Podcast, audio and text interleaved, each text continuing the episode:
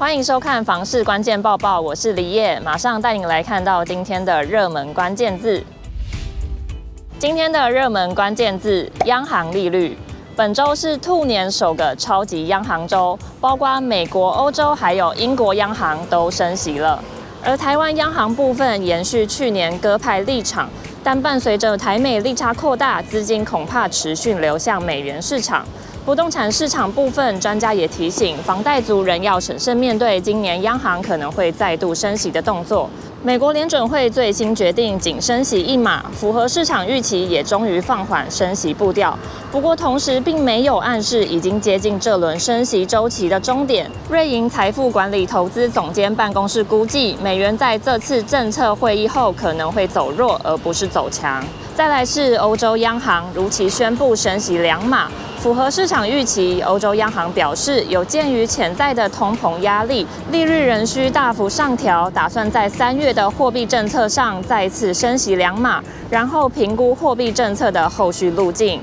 另外，英国央行也宣布升息两码，将基准利率提升到百分之四，这也是英国对抗生活成本危机的连续第十次升息。英国央行还预测，今年经济衰退状况将较先前预测更为温和，且许多已开发经济体的通膨可能已触顶，暗示这波升息循环可能已经接近尾声。那么，对台湾的民众而言，最关心的当然还是台湾央行的升息情况以及房贷。利率带来的压力是否又要加重了呢？台湾央行部分去年四度升息，累计升息幅度二点五码，存准率调升两码，其中第四季仅升息半码，显示货币政策紧缩力道减缓。目前外界都在猜测，是否在国际缓升息之下，台湾央行也持续鸽派态度。全球居不动产情报室总监陈秉承表示，虽然目前全球都在升息的情况下，台湾会有点难以抵挡这样的风气，但目前台湾房市受平均地权条例及房贷利率走升的影响，并不是太好。所以他认为央行倒也不见得会再去跟进升息。他也提醒自住民众，房贷利率并不会永远都这么高，或许过几年或是近期会有一些配套措施，应把房贷缴款拉长期来看，不必因为短期的情况而感到太过恐慌。买房要怎么避开高风险建商呢？可以试试新开发的不踩雷神器查询。台湾永续关怀协会特别委请专家开发出国内第一套购物不踩雷 AI 查询神器线上查询系统，让民众在购物之前就能自行查询，避开高风险的建商，不让购物消费者的辛苦钱虚值在烂尾楼上面。该系统整合司法院、经济部、公平会、消基会等公司部门有关建商的资讯，民众只要在键盘上输入建商的名称或是统一编号。瞬间就能查到该建商有没有相关优良或是不良的记录，借此提高购物者的风险意识，再行决定是否购买该建商所盖的房子。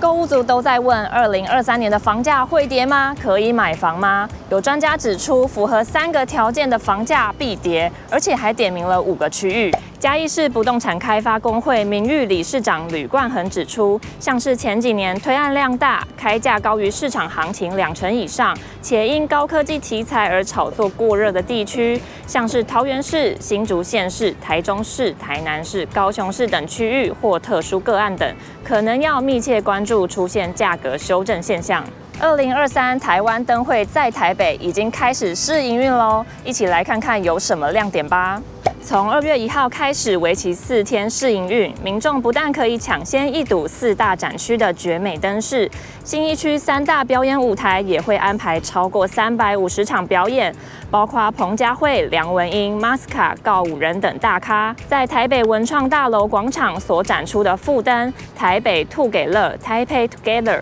以会说故事的灯饰作品为发想，运用双面巨型 LED 立体影像装置，打造近三层楼高的巨大纸箱，结合炫目裸眼的 3D 体感互动，和兔子快递员上天下海送包裹的紧凑故事，为观众带来兼具感动和互动的沉浸式声光体验。